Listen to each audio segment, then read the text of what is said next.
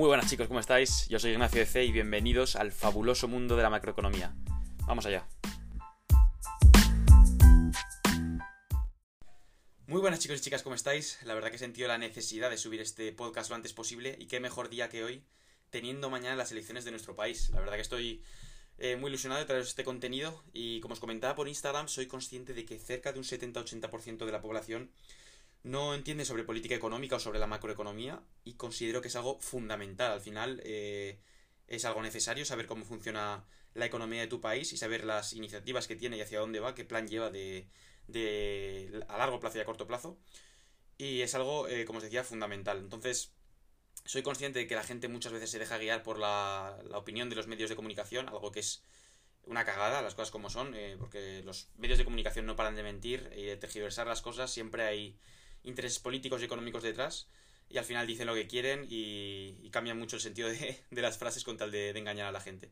Entonces, no hay que dejarse guiar tanto de si estos son rojos, si estos son de derechas, hay que tener dos dedos de frente y saber diferenciar las diferentes propuestas económicas y sociales que hacen y saber tomar propias decisiones. Cada uno tiene sus opiniones y eso es totalmente respetable, pero por lo menos hay que entender cómo funcionan, que es lo fundamental. Entonces, me gustaría comenzar, chicos, con el tema de la deuda pública, eh, antes de empezar con el tema de, las políticas económicas liberales que vamos a explicar a continuación.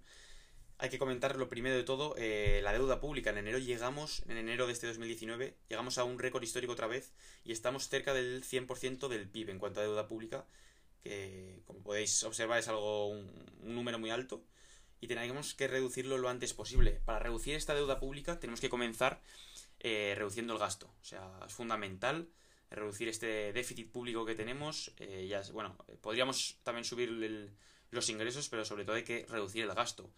Eh, y esto lo podemos llevar a cabo a través de diferentes medidas, pero eh, lo que os decía, es fundamental reducir la deuda pública, básicamente ponerse en lugar de, de un prestamista, ¿no? Si vosotros dejáis el dinero a alguien y sabéis que esa persona se está endeudando cada vez más y hay riesgo de que os devuelva el dinero, pues lo primero, podréis pensar en no volver a invertir allí, en, en esa persona o, dejarle dinero. O si le queréis volver a dejar dinero, pues igual le pediríais seguramente eh, unos mayores un mayor interés, básicamente por el riesgo que tienes tú. Si tu riesgo aumenta y crees que no te va a pagar, pues oye, te dejo dinero, pero te voy a pedir más a cambio porque tengo un riesgo detrás que tengo que asumir. Entonces, un poco lo que pasa con España. Eh, puede ser que haya países o, particulares que no quieran invertir en España o que nos cobren un, interés mayor. Entonces hay que reducir esta deuda lo antes posible porque al final eh, todos los años, como es lógico, hay un gasto público, pero bueno, eh, hay que reducirlo. Entonces, tres medidas fundamentales que podríamos aplicar, aparte hay muchas más, pero bueno, por comentar algunas, reducir los salarios públicos, ya que estamos eh, en torno a unos 100.000 millones, que es superior a la media de la Unión Europea, y eh, además comentar que tenemos menos funcionarios por, por, personas, digamos, por, por cada persona en la sociedad. Entonces, es algo que llama la atención. Si tenemos un mayor gasto público en, salarios eh, públicos y encima tenemos menos funcionarios, pues no tiene sentido, habría que, reducir estos, estos costes. Otra medida sería reducir eh, las administraciones duplicadas, que esto ya eh, habría que haberlo hecho hace un tiempo, pero bueno, la verdad que lo han dejado pasar y habría que hacerlo cuanto antes. Y también reducir las inversiones improductivas. El famoso plan B de, Zapatero, me acuerdo del plan E, como, como, dijo en su día, de, para aumentar, digamos, bueno, para aumentar el, trabajo, reducir las tasas de paro, que haya una mayor productividad, pues la idea era esa, ¿no? Estimular la economía para que, hubiese más trabajo, pero, pero bueno, no se consiguió nada. Eh, lo que se consiguió fue crear eh, aeropuertos por los que no pasaba ni Dios ni un fantasma, crear trenes, aves también con lo mismo, con pocos pasajeros. Entonces, eh, bueno, ciudades de arte, hay muchos, muchos ejemplos de cosas que sobran, son inversiones improductivas que habrá que reducir. Y bueno, ya entrando en el tema de las políticas económicas, que las liberales voy a comentar en este caso, quiero que veáis la importancia de estas, de estas políticas y la necesidad de aplicarlas lo antes posible. Eh, entonces vamos a comentarlas un poco y son medidas que al final recuperarían la, la competitividad de España. Entonces son eh, muy importantes y es, son fundamentales y hay que aplicarlas lo antes posible. Tendríamos en primer lugar reducir los impuestos. joder, te, lo comenta alguien, ¿no? Y a simple vista dices, pero a ver, ¿cómo vamos a conseguir eh, una mayor recaudación de dinero reduciendo los impuestos. Si la gente paga menos al Estado, pues hostia, vamos a, obtener menos dinero. Pues no es así. En muchos casos eh, no es así. Depende un poco de la economía de cada país, ¿no? Pero vamos a comentar un poco cómo llevaríamos esta política a cabo. Reducir los impuestos, eh, pues sobre todo vamos a comentar eh, que habría que reducir eh, los impuestos de la renta y de sociedades y así pues mejoraríamos el empleo, la inversión y el consumo. pues ¿cómo?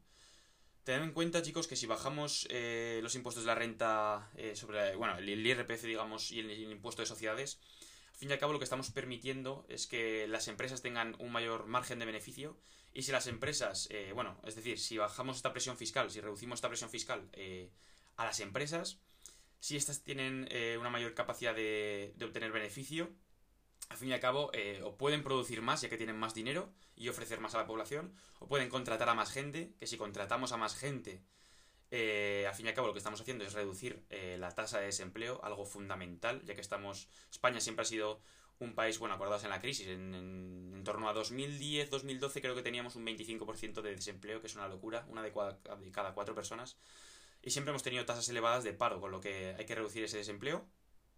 Y eh, esa sería una buena medida, reduciendo estos impuestos. Eh, las empresas tienen una mayor capacidad de beneficio, eh, contratan a más gente, reducimos empleo, la gente, o sea, hay un mayor sector de la población con un sueldo mensual que puede permitirse comprar pues un mayor número de productos al mes y al fin y al cabo, como hay más gente eh, comprando productos, pues recaudamos más dinero, a pesar de que hayamos bajado estos impuestos. Entonces estimulamos eh, la economía eh, y bueno, al fin y al cabo se puede recaudar más y todo va mejor, aumenta el PIB ya que la gente consume más y recaudamos más dinero, las empresas producen más, aumenta el PIB también, que es fundamental. Con esto conseguiremos también atraer capital, es decir, una inversión extranjera, ya que si el país, pues si la gente extranjera ve, ve que el país va bien, pues por ahora, eh, bueno, la gente digamos que tendría ese incentivo de, invertir aquí en nuestro país. Pero ¿qué pasa? Que por ahora continúa por debajo de la media de la OCDE, con lo que es fundamental eh, atraer este capital cuanto antes, una inversión extranjera eh, y estimular la economía de aquí, de España. como comentaba, pues también una reforma estructural de las administraciones públicas, que hay que eliminar administraciones duplicadas lo antes posible, porque es algo vergonzoso y que lleva mucho tiempo así, pero bueno. Y luego también reducir ciertas eh, subvenciones. Hay que comentar que estamos en torno a 15.000 millones en, el, tema de las subvenciones. Eh, aclarar también, eh, lo que no hay que reducir son las subvenciones en aquello que tienen un gran futuro. O sea, el tema del I D, el, desarrollo y la investigación es fundamental, sobre todo en el mundo de la tecnología.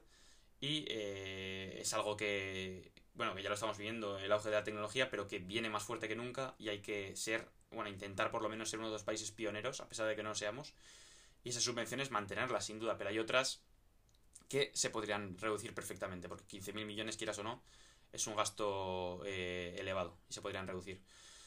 Entonces, todo esto, como os comentaba, se reduce, eh, perdón, se consigue a través de políticas económicas liberales.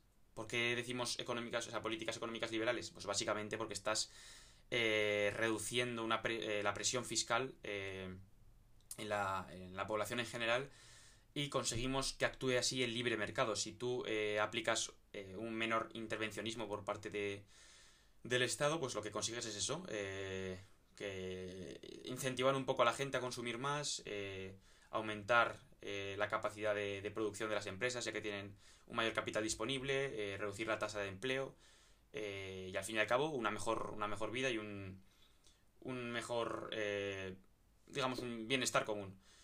Y bueno, eh, es un poco lo que os quería comentar, es fundamental entender cómo funciona todo esto y aplicar estas medidas lo antes posible. Así que, una vez hayáis entendido esto, eh, bueno, si somos objetivos, las cosas como son y nos leemos los programas electorales, podemos ver que son medidas que quieren llevar los partidos de derechas. Eh, lo que os digo, objetivamente, os podéis leer vosotros las, los programas electorales y luego ya tener cada uno vuestra opinión.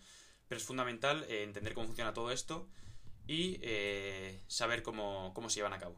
Así que nada chicos, nos vemos en la próxima. Adiós.